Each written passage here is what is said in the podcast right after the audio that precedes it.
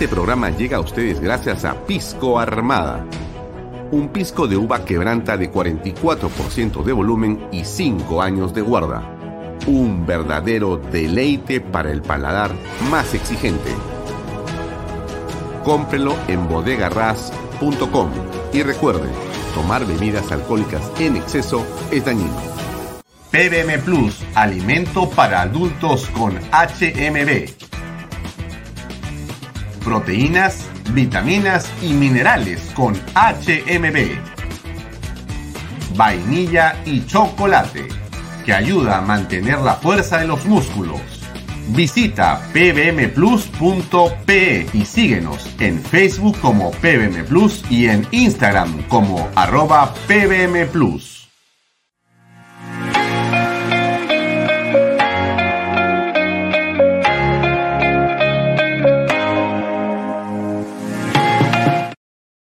Bienvenido a la familia Sarcleti. Contamos con más de 20 años construyendo momentos especiales en más de 21 establecimientos ubicados en Lima y provincias.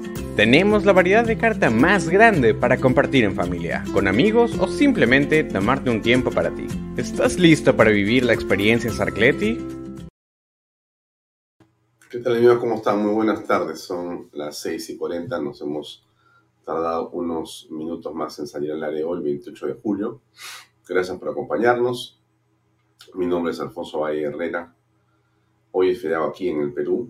Eh, estamos saliendo en vivo por las redes sociales, por la plataforma de canalb.pe, a través de las redes sociales del diario Expreso y estamos eh, a través de nuestra eh, página Facebook y web también a la. Gracias por acompañarnos. Hoy hemos tenido una larga, larga jornada desde las 7 de la mañana hasta casi las 2 de la tarde. Eh, hemos estado conversando, hemos estado analizando y siguiendo las incidencias del mensaje presidencial. Hoy comenzamos en la mañana con la misa del Tedeum y después eh, con la asistencia del presidente Pedro Castillo a el eh, Palacio Congresal. Ahí el presidente de la República, siguiendo una orden constitucional, se dirigió al Congreso para dar un mensaje y eh, contar, comentar, eh, explicar lo que ha hecho estos 12 meses al mando del gobierno y lo que queda por delante. Eh, y bueno, ha sido un mensaje plagado de una serie de hechos y de circunstancias bastante, bastante complejas. El presidente, como ustedes saben muy bien, llega a esta, a esta presentación en una eh, situación eh, de precariedad, de precariedad por eh, las investigaciones y por las corroboraciones que se están haciendo alrededor de su actuación justamente en el Ejecutivo. Pero recuerden ustedes lo que fue el año pasado, en el año 2021, el 28 de julio, el presidente dio un discurso vestido de otra manera, ¿no? Estaba en esa oportunidad, andaba con eh, su ropa folclórica, andina, medio eh, bolivianesca, y su sombrero de campesino cajamarquino, ¿no? Era, eh, digamos, ese atuendo, ese disfraz que él utilizaba para seguramente identificarse con un segmento de la población. En esa oportunidad, Pedro Castillo hace eh, referencia a algunos temas importantes. Él presenta una idea relacionada a convertir Palacio de Gobierno en un museo. Habla sobre la venta del avión presidencial, ¿se acuerda usted? Eh, señala que va a renunciar al sueldo presidencial porque era muy alto, no corresponde, realidad tenían que ganar como un maestro, etcétera. Que iba a expulsar a los delincuentes extranjeros del Perú, que se iban a instalar una planta de vacunas rusas en eh, nuestra patria. ¿Usted se acuerda de todo eso, no es cierto? Que él pondría la oficina del Palacio de Gobierno en otro lugar para poder trabajar. Y hizo una serie de anuncios eh, que en realidad se los llevó el viento, ¿no? Porque en realidad fueron solamente mentiras. Esto no es un dicho de nosotros, esta es la realidad de las cosas. En, el fondo, Pedro Castillo no ha hecho sino, eh, por lo menos en los términos que yo le comento, no ha hecho nada. Se ha pasado viajando en estos consejos descentralizados que no ejecutan nada, solamente hace proselitismo con el dinero de todos los peruanos en un eh, gasto que yo creo que es un dispendio en realidad, o sea que es una botadera de dinero impresionante, impresionante. Pero bueno, él ha estado haciendo eso y considera solamente que eso es una forma de gobernar. Un hombre sin experiencia, un hombre, eh, digamos, improvisado en, digamos, grado máximo a cargo de la presidencia de la República del Perú, ha estado, digamos, eh, yo creo que sin ningún rumbo, yendo de un lado para otro. Es la impresión que nos ha dado a todos, ¿no? El presidente, en el fondo, no sabe qué hacer, no sabe a dónde ir, no sabe por dónde tomar el Estado. Y más bien, las cifras, los guarismos de la economía han sido y son realmente escalofriantes. Usted lo ha visto en este programa muchas veces, pero simplemente hay una, eh, digamos, de las muchas em, estadísticas que se han mostrado y que explican lo que pasa. Esta quizás sea aquella eh, que de manera más clara y contundente explica qué está pasando en el país. En general, los consumidores eh, consideran de que están en crisis económica y están hablando de más de la mitad de la población. Cerca ya del 60% de personas considera que se está en una crisis económica. Esto es básicamente porque no hay empleo, porque no existe confianza de los inversionistas, porque las empresas en el Perú, peruanas, no invierten, no están haciendo eh, ninguna reposición, ninguna compra de absolutamente nada, y la economía está paralizada porque Pedro Castillo genera una absoluta incertidumbre y desconfianza desde el punto de vista económico. Y el día de hoy, en su mensaje a la nación, el presidente eh, no ha hecho sino corroborar que anda realmente eh, en eh, un discurso que agrega una enorme cantidad de cifras y, palabras en dos horas de locución para no haber dicho prácticamente, prácticamente nada. Pero hoy, en realidad, lo, lo central es que cuando el presidente llega hoy a, a Palacio, cuando el presidente, perdón, a Palacio Legislativo, cuando el presidente eh, finalmente se enfrenta a eh, ir al Congreso para presentar su mensaje a la nación. El presidente sale de Palacio Gobierno, como usted lo debe haber visto, y ha salido en una, digamos, enjambre de policías como nunca hemos visto seguramente en la historia del Perú. Yo no recuerdo eh, que un presidente haya salido salir rodeado de unos 50 eh, a 100 agentes de seguridad del Estado que flanquean un carro blindado con unas oscuras dentro del cual está el presidente de la República, porque ha hecho el, el, eh, el viaje de Palacio Gobierno las tres cuadras hasta el Congreso en vehículo y ha seguido por esa calle tres cuadras, pero la calle no tenía gente, como siempre suele estar el público que quiere ver al presidente o que lo saluda o que lo critica no había sido flanqueado por seguramente unos 500 o 1000 eh, miembros de la policía, de la, de la Fuerza Armada, eh, cubriendo toda la calle y, a los alrededores miles de policías conteniendo a la masa que protestaba. Ya había una gran cantidad de personas de diversos colectivos que ha estado realmente piteando en contra del presidente Pedro Castillo. Esto es parte de este grupo Hay de todo. ha habido un grupo pequeño de personas que estaban en contra de la del Congreso, pero un grupo mayoritario y creciente que estaba en la avenida Bancay, esto es casi frente a la fiscalía, hasta que se podía llegar que estaba realmente arengando desde muy temprano en contra de Pedro Castillo. Ha habido una enorme cantidad de gente hoy día en las calles de la ciudad de Lima protestando, protestando. Sinceramente, nos llama más que la atención, en realidad lo que esto significa es que hay un descontento popular enorme en las calles. En las redes sociales, Castillo no puede aparecer de todos le caen encima. En las calles también. Según la encuesta de Ipsos, eh, en el Perú, que es la que más alto le da al presidente de popularidad, en el Perú hay un 75% en promedio, 75% en promedio de eh, personas que están en contra y desaprueban completamente al gobierno de Pedro Castillo. Apenas un 20% o 19% a favor.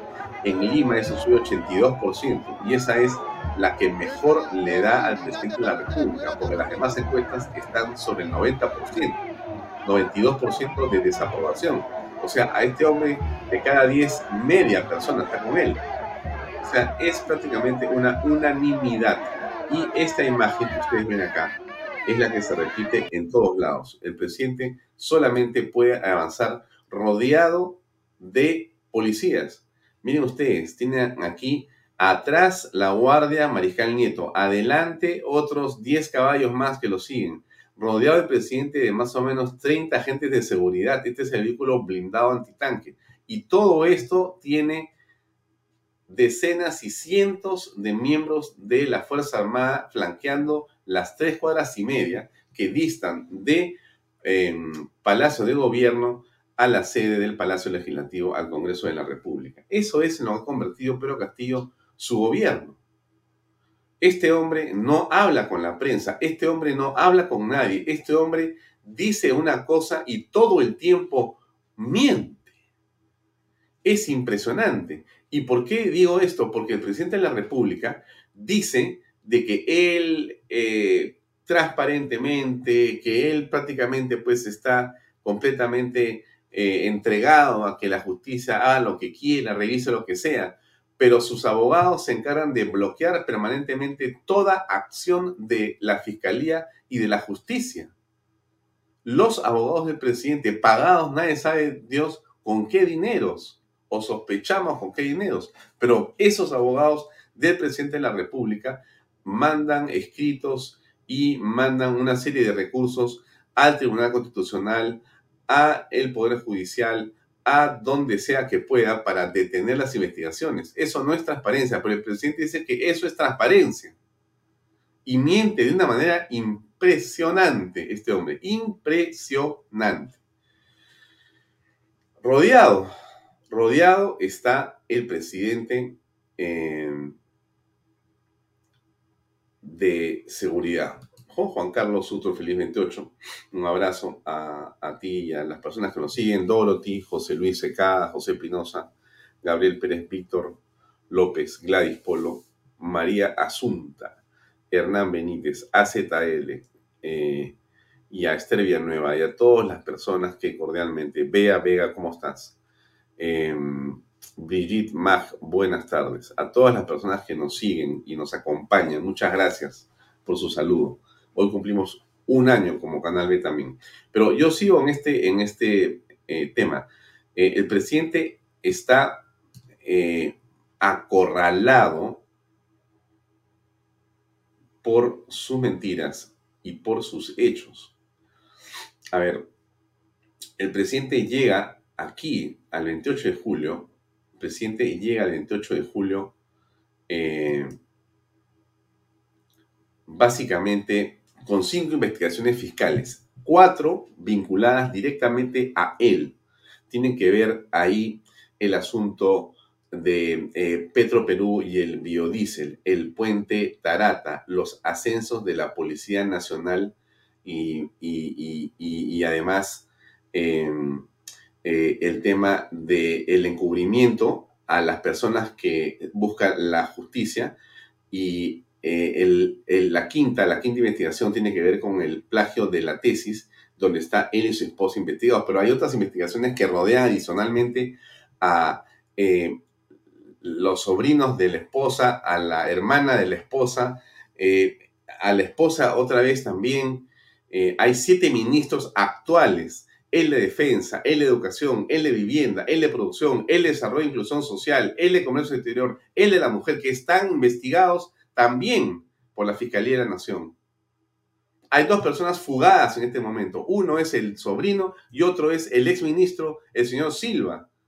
Hay tres colaboradores cercanos, la señora Carlín López, el señor Villaverde, el señor Bruno Pacheco, que han sido, eh, digamos, ubicados y que se han apersonado o han sido capturados por la policía, por la policía, y que están eh, siendo eh, ya colaboradores eficaces. O sea, estamos frente a ese presidente de la República, que yo les comento, ese hombre llega hoy a Palacio, llega hoy a Palacio Legislativo, así como ustedes ven, sale. O sea, este no está sitiado por sí mismo. Es, es eh, en realidad una situación, eh, yo le diría, este, dramática en el país. Y ya va hoy día y da un discurso que ustedes van a ver un poquito ahora, pero no mucho, porque no quiero dar el discurso del presidente. Mire lo que dice ayer Nakazaki, que ha tomado la defensa de Bruno Pacheco con respecto a Bruno Pacheco. Usted no sabe que le han pegado a Bruno Pacheco. Bueno, le han pegado a Bruno Pacheco. ¿Quién le ha pegado a Bruno Pacheco? Imagine usted, ¿quién, quién camina por la calle con 200 o 300 hombres de seguridad? Por favor. ¿Qué cosa es esto? Mire lo que dice Nakazaki. Escuche usted.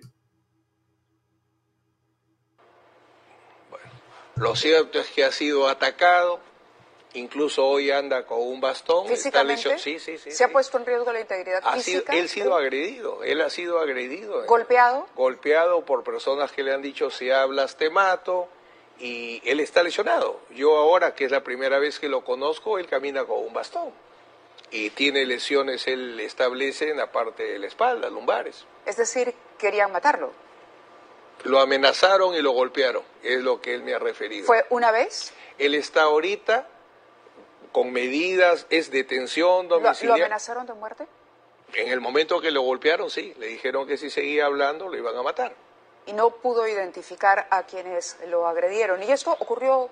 Hace ¿cuándo? algunas semanas. Hace algunas semanas. ¿Fue la única vez, doctor?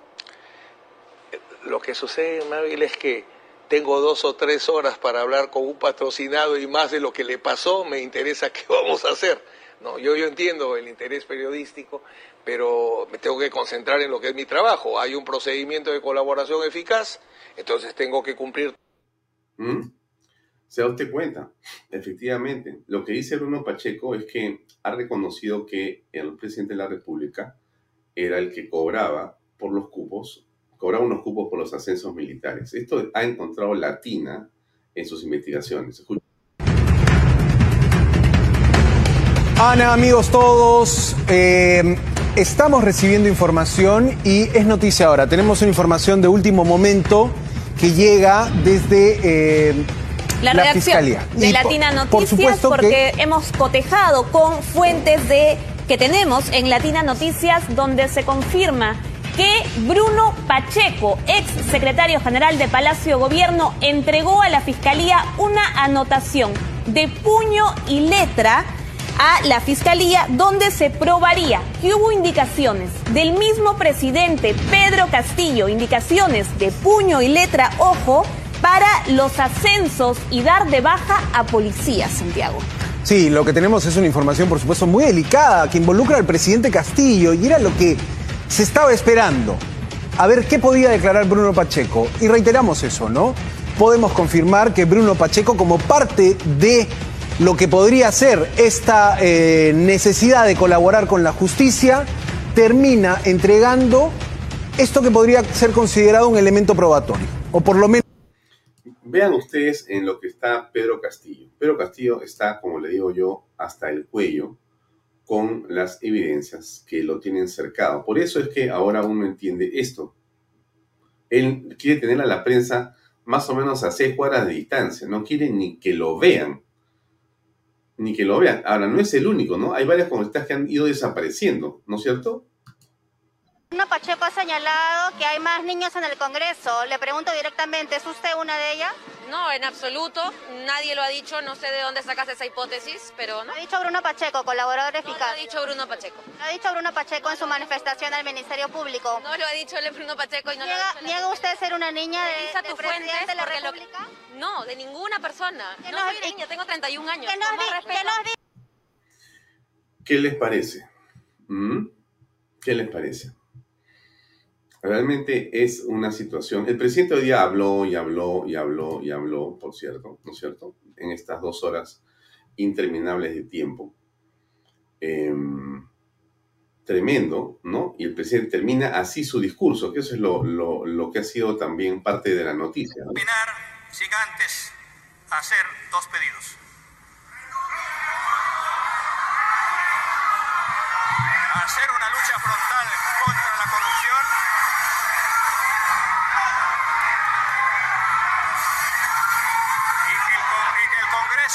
República. Trabaje los proyectos de ley enunciados los cuales presento en este acto y teniendo testigo haga entrega. Lo mucho viva el Perú viva el pueblo peruano. De ninguna manera durante la Acá tenemos hacer una lucha frontal contra la corrupción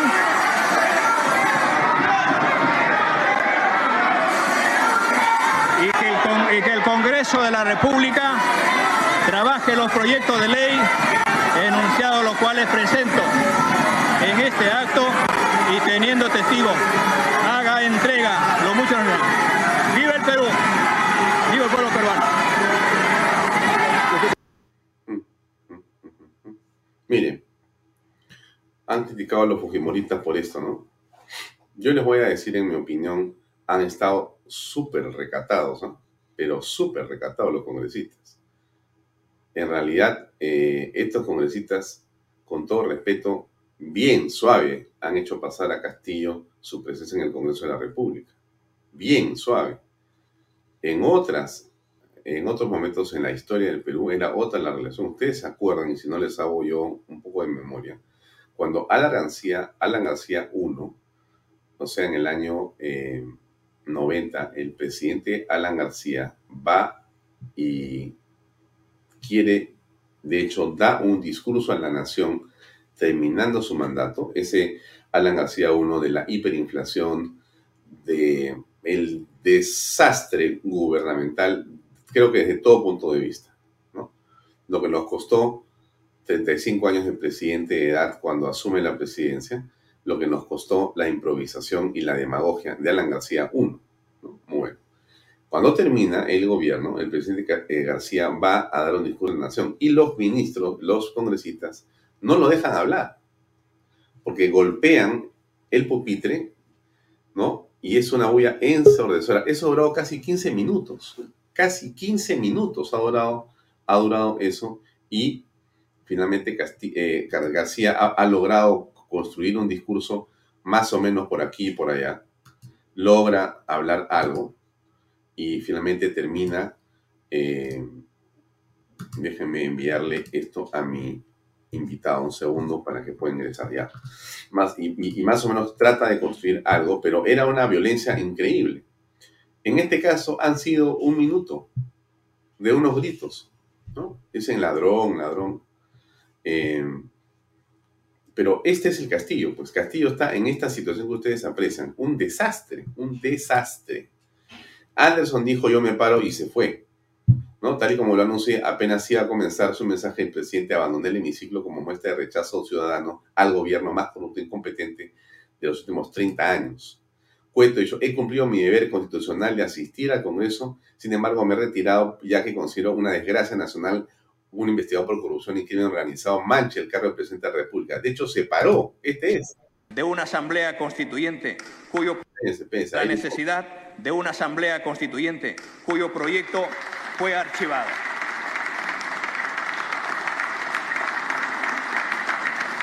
No obstante, como he dicho, en sus palabras chotanas insultar a la gente, al Congreso en este caso, y a confrontación. A ser confrontacional. Realmente deja mucho que desear, no merece este señor estar al mando del país. ¿Debió convocar elecciones, renunciar? No, no, no, renunciar no va a renunciar. Si ustedes creen que algún día va a renunciar, no va a renunciar este señor.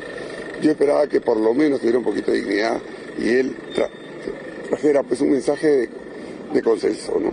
Que, empezando que debería cambiar ese gabinete que tiene, que está rodeado, está lleno de impresentables, pero nada, más de lo mismo, más de lo mismo, nada, nada, nada en, especial. Y yo personalmente he escuchado poco hasta el momento que decidí salirme del hemiciclo, ¿no? No iba a aguantar tanto.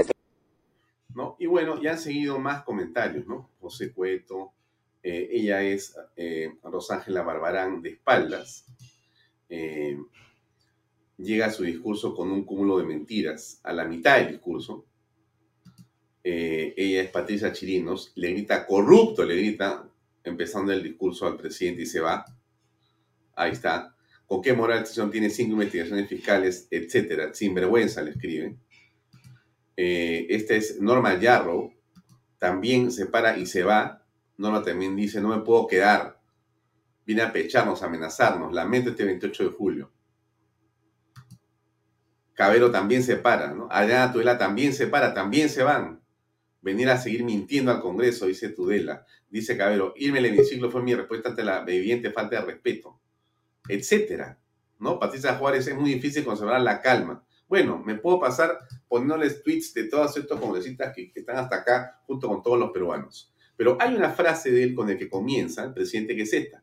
Los medios de comunicación en su mayoría se han encargado de mantener desinformados. Mantenernos desinformados. Eso dice el presidente. Bueno, yo quería invitar hoy día al director de un medio de comunicación, que es el señor Iván Slokovich, que es el director de Correo. Vamos a comenzar con él unos minutos. Ya está con nosotros aquí en Bahía Talks. ¿Qué tal, Iván? Gusto de saludarte. Feliz 28. ¿Cómo estás, Alfonso? Feliz 28 igual. Un gusto estar aquí. Gracias por la invitación. Directamente pregunto por la eh, mención a los medios de comunicación reiteradamente del presidente. Eh, ¿Cuál es tu opinión al respecto, por favor? Eh, sí, bueno, en primer lugar, no sorprende que el presidente haya empezado mencionando a los medios en modo, de, victimización, ¿no? Como parte de, su, de, este recurrir constante a hacerse la víctima de todo lo que ocurre, los medios nos dedicamos simplemente a informar, a dar cuenta de lo que viene ocurriendo. Nosotros nos estamos basando en información de la fiscalía que va trascendiendo, que se va filtrando, que es nuestro trabajo hacerlo. Nosotros no hemos inventado a Pacheco, no hemos inventado los 20 mil dólares, no hemos escondido en la sala de redacción de un medio a, Fray, al sobrino, no hemos escondido a, Silva. Más bien los medios hace meses venimos alertando en el caso de Silva de qué personaje trataba, sus cuestionamientos, sus escasas credenciales para ser ministro de Transportes. Sin embargo, Castillo lo siguió manteniendo en el cargo y vemos en qué ha terminado esto. Este eh, criticar a los medios, decir que desinformamos, que mentimos, que estamos en una campaña, Viene desde la fase electoral de, Castillo, no es nuevo. Castillo, recordemos, ha caracterizado por atacar a los medios, no solamente verbalmente, sino también de manera física. Manda a la policía que, a que impidan el, trabajo de los reporteros, que se le acerquen. No ha firmado la declaración, de Chapultepec y de Salta, que son dos compromisos muy básicos de respeto a la libertad de prensa, libertad de expresión, es algo elemental que todos los gobernantes han firmado. Castillo no lo ha hecho desde el año pasado, se le puso por delante, digo que lo iba, a evaluar. Son compromisos donde simplemente el presidente se compromete a respetar la libertad de expresión, a, que no, haya, no, habrá persecución, a que no habrá ataque a, las, a las empresas. Cosas muy elementales, como decirle a un conductor de vehículo, comprométete a no manejar ebrio, a no pasar de la luz roja, es algo así.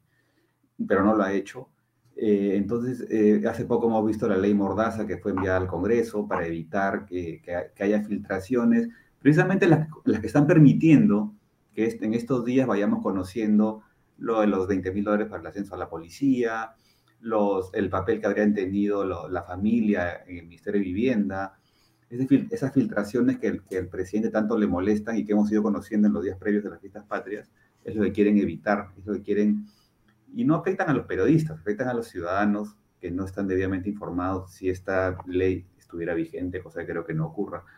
Pero el presidente ha mencionado a los medios pues como si todo fuera una, farsa, una, una burbuja, una mentira, una falsedad y que su gobierno, como ha querido decirnos en este mensaje, es maravilloso y que si la gente no, nos percibe como, no lo percibe como maravilloso es por culpa de los medios malos que inventan historias ocultas, negras, sobre un presidente campesino, rondero, rural, que viene del Ande con su familia humilde. Está bien, puede sonar muy bonito, pero nosotros no hemos inventado a, Pacheco, ni, ni, a Fray, ni Zarratea, ni Puente Tarata, ni a Carelim, ni, a ninguno de estos. Eso, eso, viene netamente de su entorno. Eh, sí, has hecho mención a varios pasajes del discurso presidencial. Eh, quiero simplemente marcar este que me parece uno de los más centrales y que tiene que ver eh, con esto que está aquí. ¿Qué, ¿Qué, significa esta parte? Dice, y cuando, y aun cuando se injuria a mi familia diaria y se ofende la majestad de la presidencia de la República, me someto a la justicia para aclarar los delitos que se me pretende imputar con respeto al debido proceso y no a la justicia mediática. Mi deber es decir siempre la verdad tal como mencionaron mis padres, por lo que colaboraré plenamente en el marco de nuestra constitución. Pero el presidente de la República eh, más bien hace todo lo posible para no declarar, para no hablar con los medios, para no ser transparente y los abogados los manda a que paralicen todas las investigaciones de la Fiscalía y de todo lo que puede hacer, inclusive el Congreso. Otra contradicción. Esas siete líneas que están ahí son una gran mentira. El presidente no es primera vez que lo dice, que él se allana, que él colabora, pero de otro lado manda, a Benji Espinosa y a ese otro abogado, eh, a los otros abogados que tiene, a presentar recursos para bloquear investigaciones al amparo de la concepción que tenía la fiscal de la Nación anterior, Zoraida Ábalos, de que un presidente no puede ser investigado ni siquiera de manera preliminar.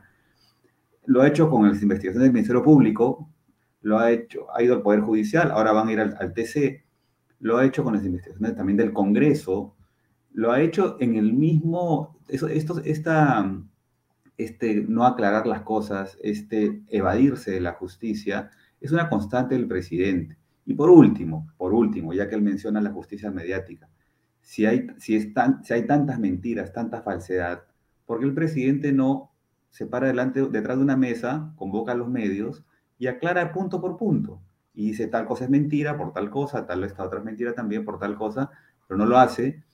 Se ha, se ha aferrado a una defensa netamente legalista a cargo de sus abogados. No es una defensa política. Yo puse en mi columna de, ayer en correo que me da la impresión que el presidente está tratando simplemente ya de salvarse de la cárcel, porque está apelando a una defensa penal y no una defensa política.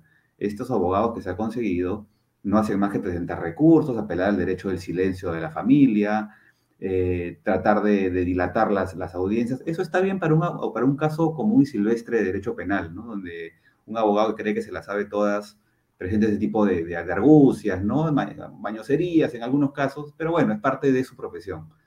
Pero para una defensa política y menos de un presidente, eso, está, eso es muy malo, eso es pésimo, lo está jugando en contra. Sus abogados lo están llevando por el camino equivocado. Entonces, el presidente se queja mucho de los medios, sin embargo, y dice una cosa, lo hemos visto en estas siete líneas del, discurso de hoy, que es absolutamente falso. El presidente no está empeñado en aclarar nada, está recurriendo a cualquier movida legal para no declarar, para dilatar los procesos como ocurría con la Fiscalía de la Nación anterior. No tiene ninguna voluntad de aclarar las cosas. Vimos cómo despidió al ministro del Interior anterior, que parecía que quería agarrar a los prófugos preferidos de Palacio, sin embargo, a los 15 días lo sacó. Su única explicación fue un tweet de tres líneas. Le dio las gracias y adiós, siguiente, ¿no? Y no hubo más mayor explicación, ¿no?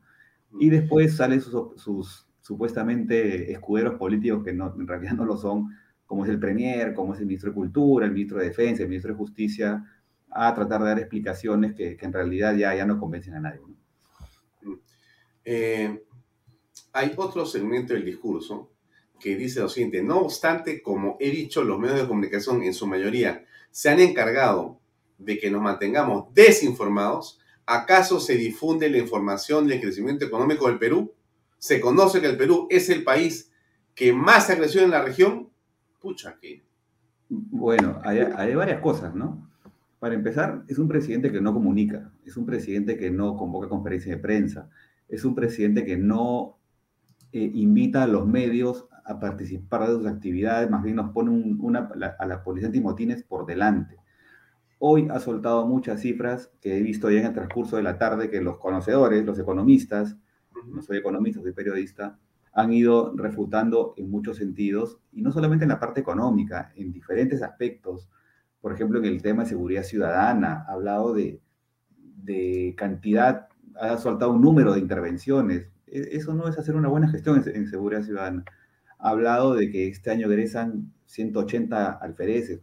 Todos los años se egresan alfereces, todos los años. Y suboficiales, y también en la Fuerza Aérea, en la, Marina, en todas las armas. Eso, eso no es gestión. Además, que gestión se puede hacer con siete ministros de Interior, ¿no? Pero en el aspecto económico también ha, ha soltado muchas cifras, se ha atribuido eh, como suyos logros de gestiones anteriores, logros del sector privado, pese al gobierno. Un ejemplo, el puerto de Chancay lo ha mencionado como logro de gestión, eso es, una inversión netamente privada y que viene del, gobierno anterior, no es que tampoco el gobierno de Castillo eh, allanó al Estado para que vengan los, chinos a invertir, es netamente privado y tiene varios años. ¿no? Eh, entonces, hay, muchas, muchas cosas que el presidente ha tratado de, contar como parte de un discurso que da la impresión y preocupa eh, que el presidente crea que los peruanos se van a creer fácilmente ese tipo de historias, ¿no? que, están bien, bien alejadas de la realidad. Mm.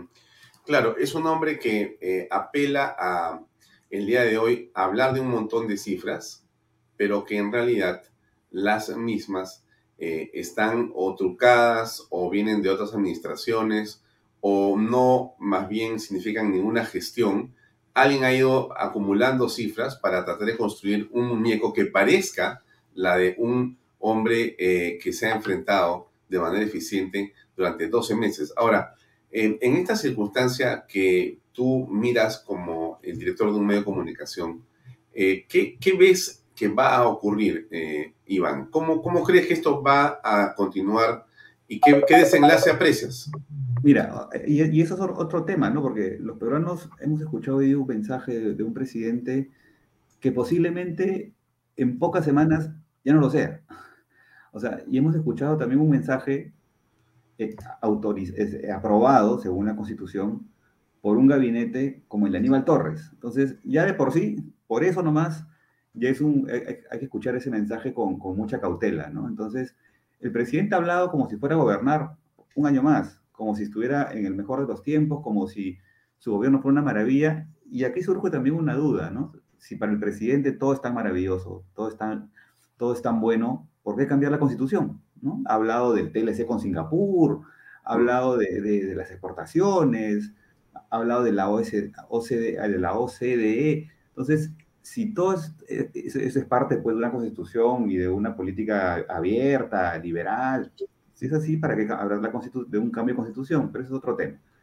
Yo creo que hemos sido, hemos, hemos sido, tenemos tenido que escuchar un discurso hoy de un presidente que cree que, que cree que la gente es tonta y, y, yo estoy seguro que muchas de las cosas que se han dicho y se han hablado en un par de semanas, cuando siga esta turbulencia, cuando y, veamos de repente caer el presidente, cuando vayan apareciendo las pruebas, va a caer en nada. O sea, va, a ser de repente un mensaje de que nadie se va a acordar como el del año pasado, ¿no? que nos habló de convertir Palacio de Gobierno en un museo, que nos habló de traer una planta para vacunas rusas, donde a las pocas semanas nos habló de vender el avión presidencial y, cosas como esas, ¿no? Eh, entonces, yo creo que este mensaje va a quedar dentro de pocas semanas en el olvido porque va a haber muchas cosas más, estoy seguro, que, pondrán, que harán que pongamos el foco en eso que vaya surgiendo. Mm. Una pregunta, eh, ¿tú crees que la eh, calle va a tener un peso en los siguientes días? Eso es lo que me preocupa. Yo veo la calle muy tranquila, la veo muy pasiva, eh, la veo muy condescendiente con este gobierno, con, este presidente. Eh, las marchas que hemos visto caer presidentes por muchas menos cosas, y no solo por la calle, ¿no? Recordemos a PPK, eh, tuvo que renunciar, recordemos a Vizcarra, bueno, Vizcarra sí tuvo que irse por la mitad de lo que estamos viendo ahora. Se apela mucho a la, al principio, y el presidente lo ha mencionado hoy día también, ¿no? Al, principio de, de, la presunción de inocencia, ¿no? Pero eso está bien para un foro, un foro penal. Estamos en un tema político, ¿no? Aquí a Vizcarra no, Vizcarra no ha sido sentenciado y, y, está bien, y fue bien vacado. Toledo no ha sido sentenciado y a nadie se le ocurre traerlo nuevamente a la presidencia en algún momento de candidato. Lo mismo Ollanta Humala, que fue un paladín de la, de la honestidad, entre comillas, no ha sido sentenciado, pero es un cadáver político. Y yo creo que el presidente en este momento ya a nivel político no tiene ninguna legitimidad. Entonces es un presidente que el solo, el solo nexo con, con, este entorno corrupto del presidente, llámese Pacheco, Silva, llámese Fray Vázquez y toda esta camarilla de gente, el tema de los generales, por ejemplo, eso ya lo descalifica, ¿no? No hace falta una sentencia, no hace falta un, que se siente un juez y que en última instancia lo condene. A nivel político no es así. Y pero sí, volviendo a tu pregunta, yo veo la calle muy quieta, muy pasiva. No sé si saldrá algo, salvo el 5 de abril, que fue el día que los encerraron a todos ilegalmente, eh, porque al presidente se le ocurrió. Pero salvo eso, yo las otras marchas no he visto que hayan tenido la fuerza que, que se requieren para... Hoy ha habido gente en la calle, ¿no? Un, un, grupo, eh, de todas maneras, no, no gigantesco, pero sí, han estado protestando, ¿no? Eh, sí, y, se ha notado también la, en el refuerzo que ha tenido la seguridad del presidente. Yo como reportero por muchos años he cubierto ese tipo de actividades y nunca he visto tanta, tanta seguridad en torno al presidente, ¿no? Pero yo creo que que la calle todavía no, no, no, se ha cuajado un movimiento para eh, remecer al presidente como sí se hizo el 5 de abril último. Muy bien, eh, Iván, te agradezco mucho por tu tiempo. Te molesto más el 28 de julio. Un gran abrazo y muchas gracias. un gran abrazo, un saludo para toda la gente que nos está viendo. Gracias, un gran abrazo, permiso. Buenas noches. Bien, amigos, era Iván Slokovic, es eh, director del diario Correo eh, que nos ha dado un punto de vista interesante. Ahora, estábamos eh, buscando otro punto de vista de otro director de medio y logramos coordinar una conversación con Antonio Ramírez, director de Expreso, quien está ya conectado con nosotros para preguntarle qué piensa también de lo que ha sido esta jornada, esta presencia del presidente y finalmente el discurso presidencial. Pero para comenzar a preguntarle qué le ha parecido esto de que la prensa es la que tiene la culpa de lo que pasa en el país, prácticamente. Eh, estimado Antonio, muy buenas tardes, noches, ¿cómo te va? Buenas noches, Alfonso, ¿cómo estás? Este, me parece eh, insólito que ahora la prensa sea culpable de todo. Entonces, vemos que el presidente dice que los medios de comunicación son los culpables de los actos de corrupción que él ha cometido, de los actos de corrupción que ha cometido su familia, su esposa, sus sobrinos, su cuñado, su suegro. Lo que publica la prensa, lo que publica los medios de comunicación son las informaciones que obtenemos, que tenemos, y no puede culparnos. Él debió hacer un mea culpa y pedir disculpas y, y afrontar los problemas. Y lo primero que debió decir es este, voy a retirar esa habeas corpus para que no me investiguen. Mm, pero nada, el presidente de la República hoy día, primero, esta, esta cantidad de seguridad del presidente es impresionante, ¿no? Eh, ¿Tú recuerdas algo así? Eh, te pregunto por el recuerdo porque, claro, eh, tú has tenido la oportunidad, Antonio, de ver varios procesos políticos, varios presidentes en, los últimos, en las últimas décadas. Y el 28 de julio es una, es una fecha en que todos nos queda grabado siempre lo más importante.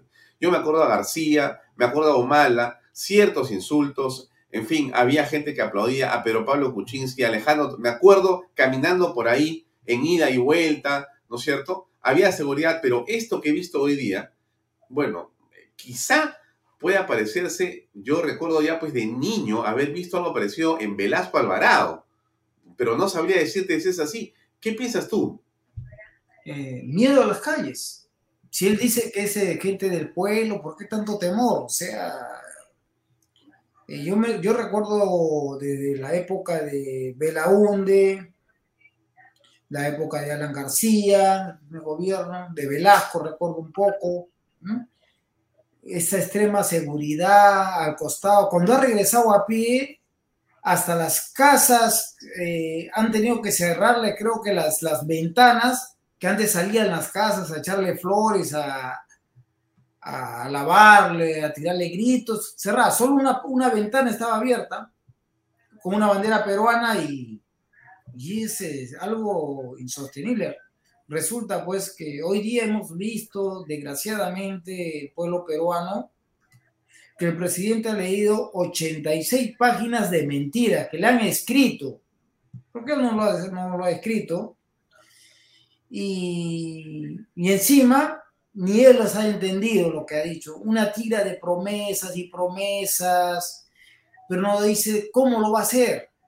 Si tú le sumas esas promesas que, que ha hecho hoy día, con todas las promesas que está haciendo en los consejos del ministro descentralizado, yo no sé de dónde, de qué plata, de dónde va a salir tanto dinero. Entonces acá los que economistas tienen que tirar números, esto, tendrían que duplicar el presupuesto para el próximo año, para poder cumplir con esas promesas que está haciendo el presidente. Ahora, eh, si, el, si la prensa este, no tiene la responsabilidad, eh, entonces hay cuatro investigaciones fiscales. Cinco, cinco investigaciones. Y hay una investigación por el tema de la tesis, ¿no es cierto? Son y cinco. Se, viene, se viene una sexta investigación. Y vendría una sexta. Ya. Por los cuñados, por los cuñados por los cuñados. O sea, el hombre está realmente rodeado de investigaciones, pero esto tiene un límite, Antonio. ¿Qué va a pasar? Tú, o sea, esto no puede continuar así eternamente, no puedes sumar 6, 7, 9, 12, no, no puedes hacer eso, o sí puedes hacer eso.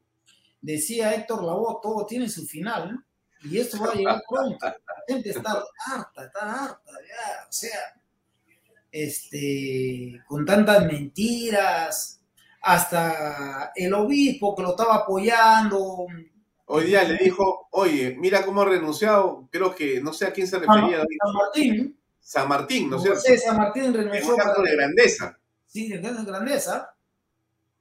Entonces, eh, lo que vi, que miró a un costado y dijo, esto este no es conmigo, dijo el presidente Pedro Castillo. Entonces, eh, para mí, lo, el gesto que debió hacer hoy día es pedir perdón, pedir disculpas y ponerse a derecho, que me hayan a todas las investigaciones, es inocente.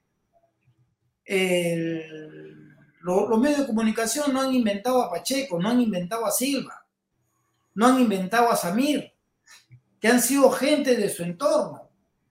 Entonces, cada día sale, cada semana tenemos un escándalo, cada semana ese escándalo se convierte ya en una acción penal.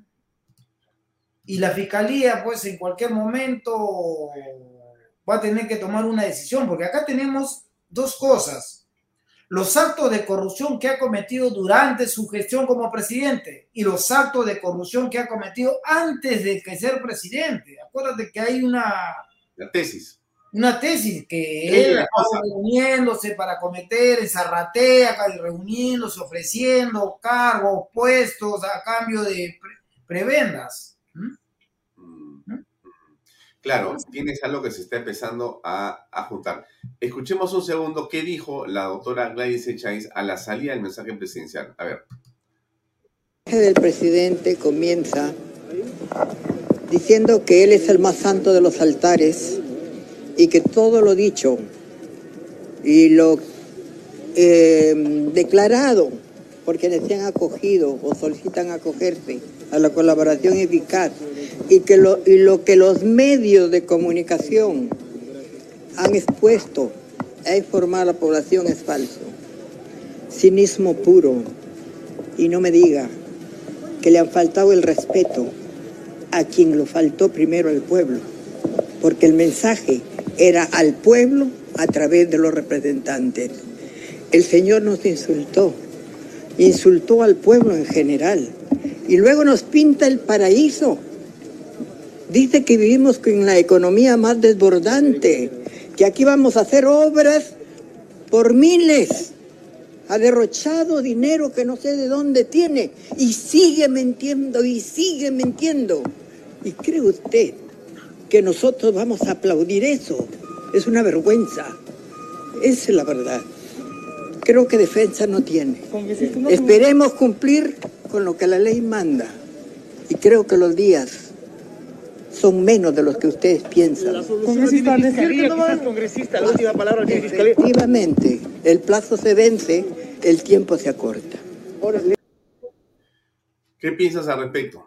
Yo comparto la opinión de Gladys Chaiz en, en que los plazos se acortan, en que cada día los colaboradores eficaces hablan, ahora falta Silva, hay un rumor que en las próximas horas o la próxima semana se, se estaría cogiendo a colaboración eficaz y se le complica su situación.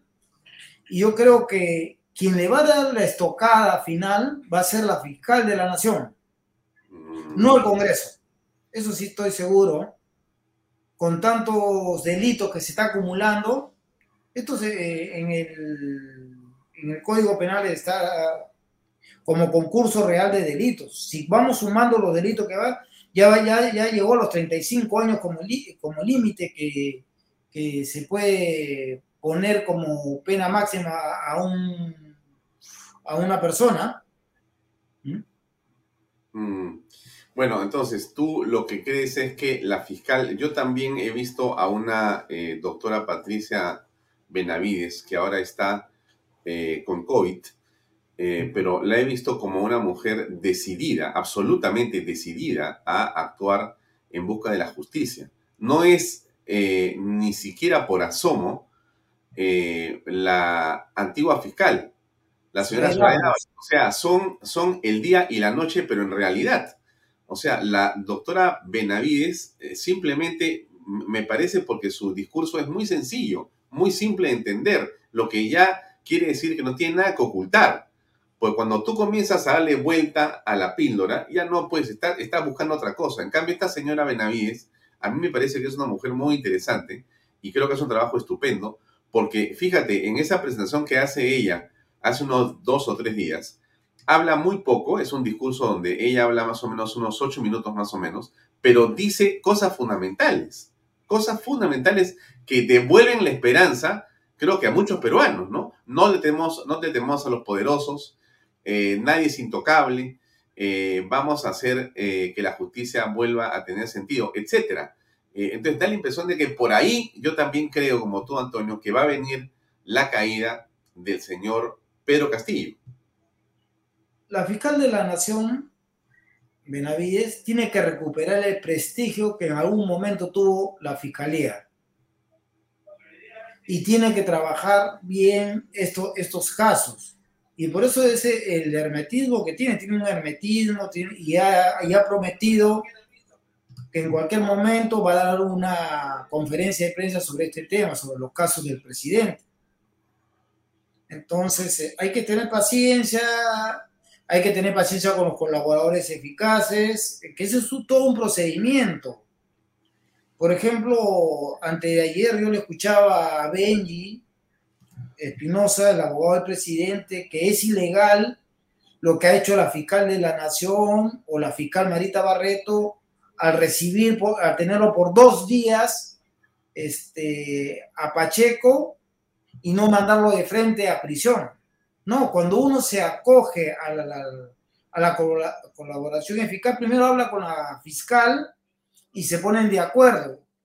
Una vez que la fiscal cree conveniente los datos, la información, los indicios y la evidencia, porque no hablemos de, pruebas, porque las, pruebas se, se, ven en un proceso, en un juicio oral, lo va donde, eh, donde el juez de la investigación preparatoria para analizar. Ajá una vez que analizan y si es conveniente y, hay, y hay la certeza de que esa información se puede comprobar, recién le dan la colaboración eficaz. Por eso le han dado la colaboración eficaz y le han cambiado el mandato de, prisión preventiva que tenía Pacheco, mm. porque ha dado información verificable, información que pueden cruzar Entonces se le ha complicado la situación al presidente. Y acá no hay que, si tú ves en, el, en las 86 páginas, en la página 86 había un párrafo que decía para que se entreguen las personas, no lo dijo. O sea, que como diciendo que se entregue su sobrino Silva, no lo dijo, por temor. ¿Mm? Mm. Ah, ¿Tú te refieres a esto? Déjame quitar eh, eso, ese, ese, ese, comentario que está ¿Hay un párrafo ahí? Ya, acá está, mira, este es el párrafo. Conmino a los ciudadanos que se encuentran prófugos de la justicia y que el país reclama su comparecencia a entregarse a las autoridades, pues el Perú quiere saber la verdad. No lo dijo. Yo creo que ahí le tembló las piernas. No, pues, porque acá está su discurso. Escuchemos su discurso final. Se satea. Sin antes hacer dos pedidos. Mira, ahí está. Fíjate. No quiero terminar sin antes hacer dos pedidos. ¿no? Ahí tenía que decir lo que viene a continuación. ¿Y qué fue lo que dijo? A ver, a ver, escuchemos.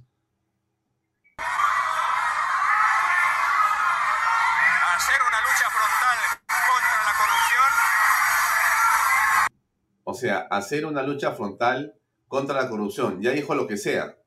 Ya, ya se salió el discurso. Se, se salió el discurso. Que no está en el discurso. ¿no?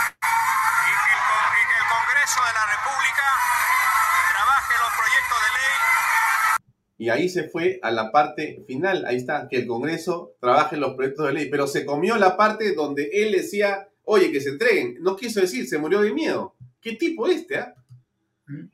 Esa es la doble moral que tiene. Este acto y teniendo testigo, haga entrega. Lo mucho... ¡Viva el Perú! ¡Viva el pueblo peruano! No, es una burla.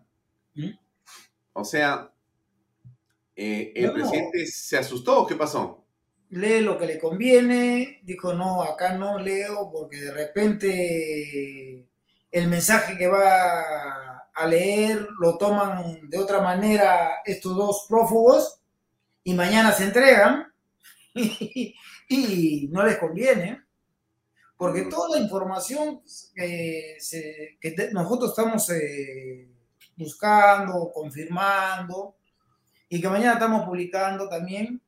¿Por qué se entrega Pacheco?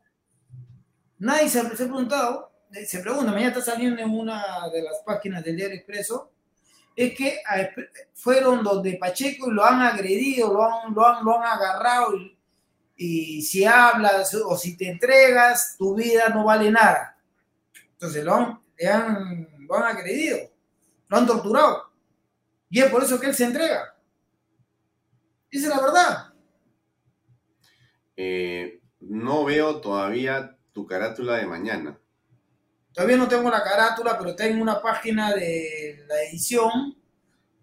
Ah. Este, eh, que dice que Pacheco ya, pero ah, espérate, espérate. Acá tengo lo de Nakazaki quiero ponerlo otra vez de contigo. Pero Nakazaki declara. te, pongo, Te, pongo, te, pongo, esto, te pongo esto, amigos. Repitamos esta partecita. Bueno, lo cierto es que ha sido atacado. Incluso hoy anda con un bastón. ¿Físicamente? Sí, sí, sí. ¿Se ha puesto en riesgo la integridad ha física? Sido, él ha sido agredido. Él ha sido agredido. ¿Golpeado? Golpeado por personas que le han dicho, si hablas te mato y él está lesionado. Yo ahora, que es la primera vez que lo conozco, él camina con un bastón y tiene lesiones, él establece en la parte de la espalda, lumbares. Es decir, querían matarlo. Lo amenazaron y lo golpearon, es lo que él me ha referido. ¿Fue una vez? Él está ahorita con medidas, es detención domiciliaria. ¿Lo, ¿Lo amenazaron de muerte? En el momento que lo golpearon, sí, le dijeron que si seguía hablando lo iban a matar y no pudo identificar a quienes lo agredieron. Y esto ocurrió... Hace algunas semanas. Hace algunas semanas. ¿Fue la única vez, doctor? Lo que sucede, Mabel, es que tengo dos o tres horas para hablar con un patrocinado y más de lo que le pasó, me interesa qué vamos a hacer. No, yo, yo entiendo el interés periodístico, pero me tengo que concentrar en lo que es mi trabajo. Hay un procedimiento de colaboración eficaz, entonces tengo que cumplir. Esa agresión fue hace dos semanas. Yo tengo por otra fuente que fue hace dos semanas y por eso tomó contacto con supuestamente con Carolín López, quien le aconsejó que se acoja a la colaboración eficaz porque ya corría en riesgo su vida. Esa es la, la historia. Mm.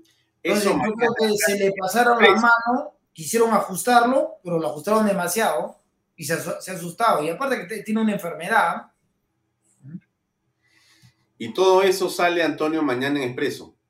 Mañana sale ahí, está saliendo, mi portada está más basada en, en este discurso que, que dice pues 86 páginas de mentiras y todo lo que está prometiendo. Yo al escuchar eh, su mensaje por 28 de julio, yo pensé que estaba en Suecia, Suiza o en un país de primer mundo. O sea que todo estaba normal acá, que había inversión, que había que hacer cosas, que había dinero de sobra, dijo que se había, en un momento dijo algo que, que se había reducido eh, el desempleo.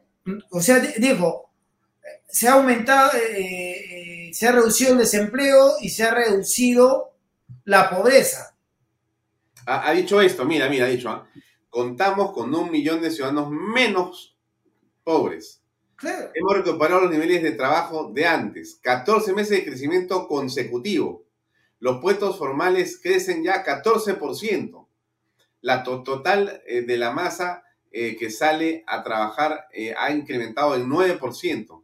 Hemos recuperado las deudas tributarias de gobiernos pasados. En realidad, en realidad creo que nunca hemos estado tan bien en el Perú como con Castillo, por lo visto. Pues está, por eso tiene este país de las maravillas. Más bien es un, millón sesenta mil personas que se ha aumentado, el de- eh, que están desempleados, que ha habido desempleo, y hay más de 8 millones y medio de personas más pobres. Entonces, este, el señor está mintiendo, está leyendo las cifras, este, ¿qué cifras? No sé de dónde le han dado, de otro país, porque es falso todo lo que está diciendo. Por eso mañana nuestro titular es 86 páginas de mentiras. Es lo que también anuncia del hospital para San Juan del Urigancho.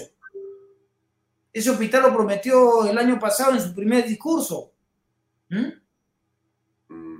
Y resulta que hasta el expediente para la obra no está lista. Entonces, hay cosas que ofreció el año pasado, un montón de cosas que no, que no las ha cumplido. Casi el 99% que ofreció el año pasado no los cumplió. Y ahora viene con otras promesas, pero desgraciadamente hay gente que le cree. ¿eh? Y hay gente que está bien representada por Castillo. Desgraciadamente es así. ¿eh? Claro, pero a mí me llama la atención de todas maneras dos cosas. ¿ah? Primero, recordar claramente eh, el museo en que se iba a convertir Palacio de Gobierno, la venta del avión presidencial, la renuncia al suelo presidencial, la expulsión de los delincuentes extranjeros, la instalación de plantas de vacunas rusas, etcétera, etcétera, etcétera, de lo cual cero. Ni Que se una iba a bajar sola. el sueldo también, que se iba a bajar el sueldo de Claro, claro, eso fue 2021. Bueno, se olvidó todo eso ya.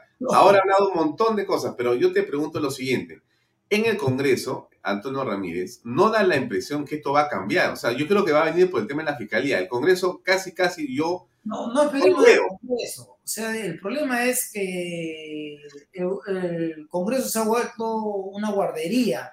No hablamos de cinco o seis niños, estamos hablando de mucho más, estamos hablando de 15, 20 niños. O niñas. De diferentes, o niñas con de diferentes, en diferentes partidos que se han infiltrado. Hoy mismo hay una información que uno, el encargado de en acción de popular para juntar a los, a los niños era Johnny Lescano, ya se tendrá que salir de, a dar su descargo, eso es lo que ha dicho Pacheco. Que el que coordinaba podría, el que coordinaba sería aparentemente el señor Lescano. Lescano, para reunirse con el presidente de la República. Y, ¿Mm? y aparte, lo más grave de esto, tú puedes defender a un gobierno, pero la, la- la denuncia clave es que era a cambio de un sobre con 30, 35 mil soles o llevar una obra y de ahí su comisión de la obra. Eso es lo, lo grave. Mm, sí. Bueno, este, entonces solamente nos queda esperar que esto se agudice. Yo sé, se va a agudizar, o sea, se va a agudizar cada día porque hay un desgobierno, cada ministerio es un feudo, todos hacen lo que quieren y, el presidente, pues yo le di- diría prácticamente es un interdicto porque habla cosas, dice cosas sin sentido y, cree y siempre en nombre del pueblo, el pueblo, si él, si habla que el pueblo lo apoya, que salga, camine tranquilo, que no, no tenga tanta seguridad, más de 200, 300 personas de seguridad a su alrededor, o cuando va a hacer sus sus consejos de ministros descentralizados, porque lo hace en local cerrado, que lo haga públicamente, que, que vaya toda la, la- la población. Deja entrar nada más a la gente que ellos le conviene y, y no a la gente del pueblo que él dice que tanto respeta y proclama. Sí, pues eh, lo concreto es que eh, en general este cuadro, que es de una información de apoyo consultoría, eh, Ipsos, elaborado por nosotros, lo que muestra es eh, qué cosa es lo que piensa el consumidor y cree, cree en casi 60% que está en crisis económica. Eso es muy malo, pésimo. O sea, la gente dice, ¿tú cómo estás? Estoy en crisis económica. O sea, estamos en crisis, estamos hasta acá. Y eso lo, piensa casi el 60% de los que compran, de los que están consumiendo, ¿no? Mira cómo ha subido esto de 2017, que era 15%, a 2022, julio, estamos hablando de casi 60%. ¿Qué te parece esto? Mira, el poder adquisitivo de las personas ha caído en 30%. Si tú tenías 2.000 soles el año pasado, ahora representa 1.400 soles. Ajá. Entonces, eso merma cualquier economía de cualquier persona. O sea, así- es- esto no solo afecta a la, a la clase más pobre, pobre o a la clase pudiente, a todos nos afecta. afecta. Y él cuando hace este, este enfrentamiento entre ricos y pobres, de raza, colores, él nos ha dado cuenta que a partir de 1993 hay una nueva clase de gente pudiente, de gente millonaria, que son los, nuevos emprendedores. Y esos emprendedores son de origen provinciano. Ahora tenemos grandes millonarios de apellido Maimán y Quispe, y ya está bien. Entonces él cree que los grandes millonarios tienen esos apellidos difíciles de pronunciar.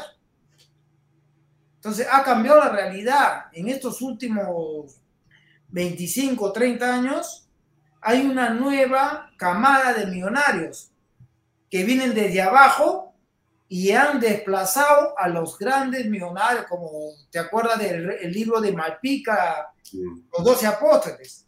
Ahora tenemos millo- millones de apóstoles. Claro, algunos son los apóstoles de la amapola también, ¿no?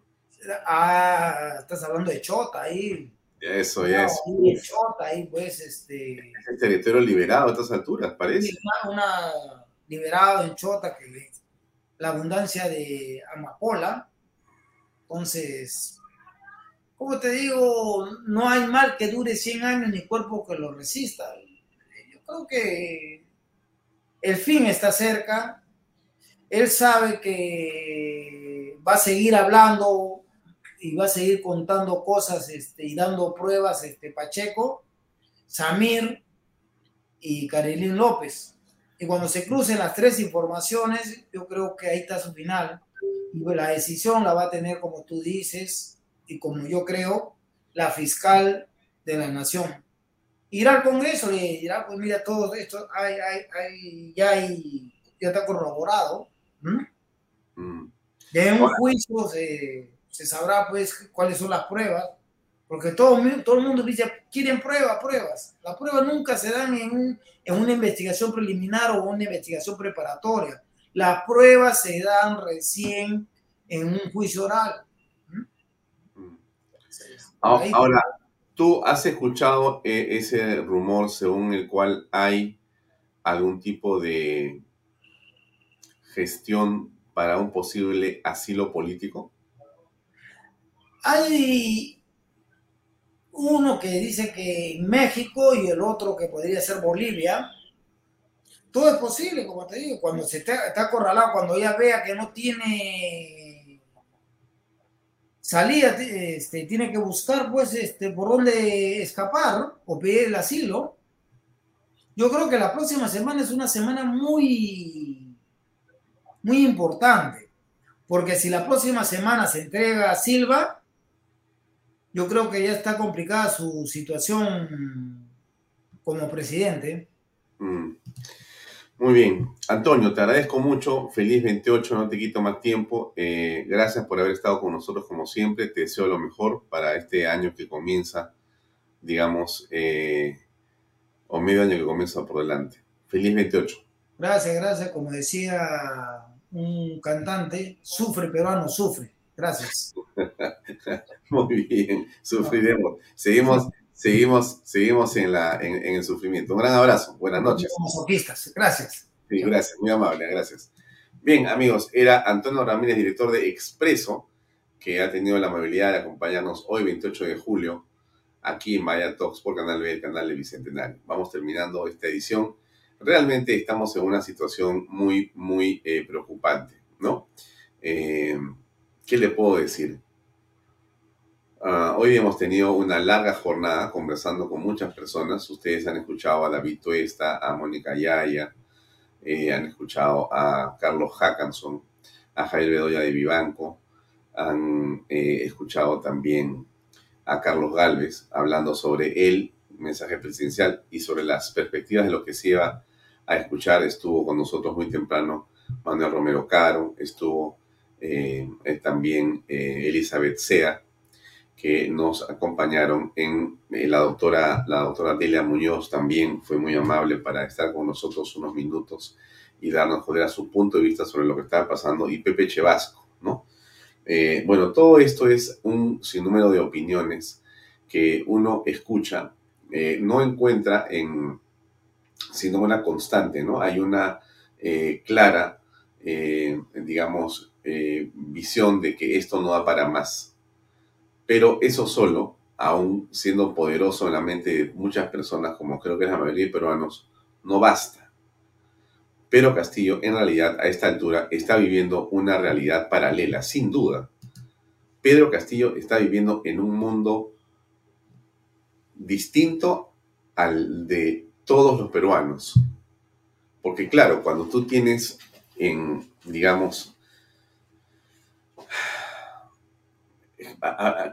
me dijo mi padre una vez una frase, nunca me voy a olvidar. Me dijo, eh, Palacio de Gobierno, Palacio de Gobierno es un lugar fascinante. A mi padre le gusta mucho la historia, ¿no? La historia del Perú. Mi padre me comentaba tantas veces que existe pues una vía de acceso, ¿no es cierto? Una vía de acceso. Hay dos vías de accesos. Esto es una cuestión que mi padre me contaba. No sé si será cierto, pero le voy a, le voy a contar. ¿eh? Según mi padre, que en paz descanse, seguramente que está escuchándome ahora, hay una vía de acceso que sale de Palacio de Gobierno por los túneles de Palacio de Gobierno que están tapiados ahora y que va a eh, la Catedral de Lima. Y hay otra, hay tres, tres, tres. Una que va al convento este, que está, no me acuerdo cómo se llama, pero hay otra que está a tres cuadras y una que sale inclusive hacia el río Rima. O sea, hay tres eh, vías de escape en Palacio de Gobierno. Bueno, es lo que decía. ¿Por qué, ¿Por qué les cuento esto? Porque se habla mucho de palacio de gobierno. Se habla mucho de palacio de gobierno, ¿no es cierto? Entonces mi viejo siempre me decía, palacio de gobierno ejerce sobre las personas un cierto poder y a veces puede aplastar o y te saca de la realidad. Porque claro, si tú eres presidente de la República o un funcionario importante ahí y entras al Palacio de Gobierno, todo ese mundo eh, obnubila la conciencia, todo ese mundo altera y te saca de la realidad. Eso le pasa también a algunos congresistas, a algunos ministros de Estado. No, fíjense ustedes, hay gente que alucina, ¿no? Que porque, o sea, nunca en su vida pues no lo ha saludado pues ni, el heladero, ¿no? Y ahora pues son congresistas y se le cuadran pues la guardia en la puerta, tocan las cornetas, tienen un chofer, resulta que tienen oficina. Nunca han tenido oficina porque nunca han ni computadora. y entonces este, el mundo les, les ha cambiado, se, ha alterado, ¿no? Los invitan del extranjero, lo llaman las autoridades, señor congresista, señora congresista, señorita congresista. Dios, se vuelven, se vuelven locos o locas. Sinceramente, se alteran, completamente se alteran, ¿no? Y Palacio de Gobierno tiene ese poder enorme, ¿no? Que puede confundir a las personas. La gente se obnubila, ¿no? Eh, quizá pase eso con Pedro Castillo. Él está viviendo hoy una realidad paralela. No se explica de otra manera esa cantidad de guardias que él cree que son el camino para poder vivir. O sea, no es eh, saludable en la cabeza de un hombre, de un ser humano normal, necesitar 300 personas para poder avanzar en tu país a una cuadra donde tú vives. Estamos pésimos, presidente. No sé quién le ha dicho que usted ha tenido éxito hoy. No sé quién le ha dicho qué buen discurso. No sé quién le ha dicho está seguro que no va a pasar nada su abogado, su primer ministro, los ministros genuflexos que le acompañan a usted por 30 mil soles al mes, ¿esos son los que le dicen que todo está bien? ¿Esos son los que le han traído a usted esas cifras irresponsables que hoy nos ha leído mintiéndole a los peruanos? Y de esta manera, ¿usted cree que se puede sostener? No hay forma. Ya el presidente ha terminado. Esto es, estamos al final. No sé si los últimos días o horas, pero ya esto no tiene ni pies ni cabezas y el hombre vive en la actualidad un mundo paralelo. Eso, esa información que sacan de la cantidad de pollo y carne que se come en Palacio, oye, eso es cierto, pero eso no puede ser normal. Algo tiene que estar ocurriendo en alguna parte. Miren ustedes, ustedes han visto la información, yo imagino que ya han visto la información yo les voy a poner la información porque a mí esto me llama la atención. No, no sé, periodísticamente debo ser yo un poco curioso, pero a mí me llama la atención algo así. No porque yo coma pollo o porque coma carne, pero miren ustedes, eh, miren esto, ustedes lo han visto, pero les voy a poner acá porque a mí me causa sinceramente sorpresa, ¿no? Ni un año de gobierno y se gastó más de 3.8 millones de soles en alimentación banquetes palaciegos, mientras la ciudadanía eh, ajusta su presupuesto ante la inflación. Está ahí, ¿no? Ya, Este, el despacho presidencial no escatima gastos y pagó 3.8 millones de soles por productos alimenticios en tan solo 11 meses de gestión de Pedro Castillo. 1.500.000 en pollo, carne y pescado. Esto es para la familia presidencial. 920 mil soles en fruta. O sea, Dios santo. O sea, bueno, no, ustedes se dan cuenta de lo que les quiero decir, ¿no? ¿Se, ¿Se dan cuenta cómo esto altera a las personas? ¿Se dan cuenta cómo altera a las personas esto? O sea, que tú tengas por cinco años un presupuesto de un millón de soles en frutas para comerte, yo no sé cómo te la vas a comer y que gastes un millón y medio de soles en carne, pollo y pescado. Dios, ¿ustedes le han visto el corte de pelo al presidente hoy? Hasta tiene un peluquero, por supuesto, en Palacio que ya le ordena el pelo. Es otro, es otro castillo. Claro, sin el sombrero, yo no me imagino qué había dentro de la cabeza cuando sacaron el sombrero, pero igual, ya le falta poco para ponerse corbata. Le aseguro ¿ah? que antes de que lo detengan ya va a usar corbata. Pero él sabe porque se está jugando, y esa es la parte peligrosa de todo esto. Ya voy a acabar, pero déjeme darle mi preocupación. Es un hombre acorralado. Es un hombre acor- Él no sale a su casa, él sale a la cárcel, él sale esposado. Va a salir esposado, va a ser dirigido a Palacio preso, ese preso, preso, él, posiblemente la esposa, posiblemente eh, otros familiares, van a estar presos, detenidos. No sé si donde está Alberto Fujimori, no sé dónde lo van a detener, pero va a estar detenido. La esposa no, la, la esposa se irá al penal de mujeres. Así va a acabar Pedro Castillo. Él, él, entonces, cuando un hombre tiene eso como un riesgo, ese es el punto, ahí termino. Cuando tu disyuntiva está o ir preso tú y tu familia, tienes que ver la manera de que eso no pase. Entonces, si sale y si va preso Castillo, van ir preso varias personas más. O sea, yo entiendo que lo de Silva quiere salvarse, sí, pero los ministros de Estado son responsables de varias cosas. Usted sabe perfectamente que constitucionalmente es un irresponsable el presidente, pero los ministros de Estado son responsables de lo que pasa. O sea, ahí hay un montón de problemas, pero un montón. Estos señores no saben lo que se han metido. La única forma de salvarse es con un golpe de Estado. Es con un golpe de Estado, es metiéndonos presos a nosotros. Perdón, primero a Huilas, cogiendo a Wong, a Batters, a Beto Ortiz, a Leiva, a Toro, a Sondike, a Cuña, a, a todos hay que meterlos presos, a Slokovich, a Ramírez, a Baella, todos presos. Corten el internet. Tú dirás, Alfonso, estás alucinando. No estoy alucinando. No estoy alucinando. Piense lo que le, piense lo que le digo, piénselo estos días que quedan. Pero lo que está ocurriendo en el país es de una gravedad absoluta. Pero un hombre rodeado, miren ustedes, ¿ah? en Palacio de Gobierno, levantas un dedo, jugo de mandarina. Levantas otro dedo, jugo de papaya. Quiero comer ceviche, quiero comer lomo saltado. Hazme, todo el mundo está ahí, pues si se arrodillan, te ven, eres como el enviado de Dios. Y este hombre, que no manejó en su vida un presupuesto de nada, que no mandaba ni en su casa, ahora resulta que es el hombre que camina por los salones de palacio y la gente le hace reverencias. Él cree que está transportado.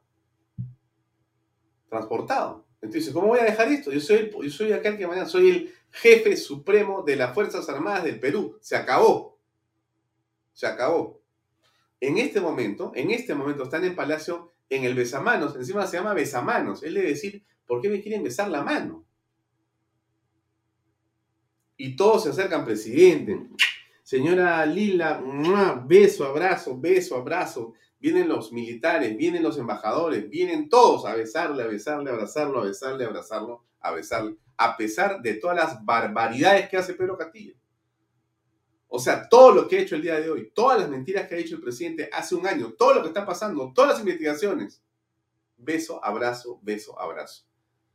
Hasta el, el sacerdote en el TDM le ha dicho, oye, compadre, oye, compadre, mira, hasta, hasta, ahí, ahí está.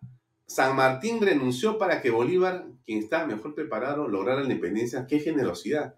O sea, hasta San Martín, hermano, que ya no está acá, hace 201 años hubo un gesto. Tú estás amarrado como si fueras una garrapata al poder. Entonces, a mí me preocupa esto, me preocupa esta carne, este pollo. No sé si entienden mi punto. O sea, este hombre va a salir de la carne del pollo a sentarse en una celda a comer tu, tu pan con tu té. Ahí no hay celular, ahí no hay nada. Tienes tu baño y tu cama y se acabó la historia. Detenido. Por varios años. ¿Llegaremos a eso? ¿Pasará algo peor? Ese es, eso es, ¿no? Por eso es que yo tengo tanta fe en la señora Patricia Benavides. Ya no les voy a molestar más hoy día, jueves 28 de julio. Los dejo, no los molesto más. Les agradezco muchísimo por su compañía, por sus likes, por sus comentarios, por estar con nosotros, por compartir este programa. A mis auspiciadores, muchísimas gracias por estar con nosotros. Ustedes hacen que estemos eh, con toda la gente todos los días. ¿no? Eh, estamos buscando más auspiciadores, por supuesto. Sin auspicios, eh, este barco no puede avanzar, pero gracias a la ayuda de Dios estamos adelante y seguiremos creciendo. Así que nos vamos hoy día a descansar felices de la vida. Ha sido un día de muchísimas horas. Mi agradecimiento a Alejandro Peña que nos ha acompañado hoy en la parte técnica de una manera espectacular. Sin Alejandro Peña no habría Canal B. Así que le mando a él mi saludo por el 28, un abrazo, mi estimado Alejandro Peña, a ti, a tu esposa y a tus hijos. A todos ustedes, amigos, muchas gracias, en verdad. Feliz 28. A rezar, a, a, a tomarse un tecito para descansar mejor y a seguir pensando cómo trabajar en los próximos días de manera más encomiable por nuestro país. Les agradezco mucho por su tiempo, por sus comentarios. Les mando un gran abrazo, un gran abrazo solidario, un gran abrazo con cariño eh, por estas fiestas. Nos vemos el día lunes a las seis y media, Dios mediante. Muy buenas noches y gracias por acompañarnos. Permiso. Feliz 28. Este programa llega a ustedes gracias a Pisco Armada. Un pisco de uva quebranta de 44% de volumen y 5 años de guarda. Un verdadero deleite para el paladar más exigente. Cómprelo en bodegarras.com y recuerde, tomar bebidas alcohólicas en exceso es dañino. PBM Plus, alimento para adultos con HMB. Proteínas, vitaminas y minerales con HMB. Vainilla y chocolate, que ayuda a mantener la fuerza de los músculos. Visita pbmplus.pe y síguenos en Facebook como PBM Plus y en Instagram como arroba pbmplus.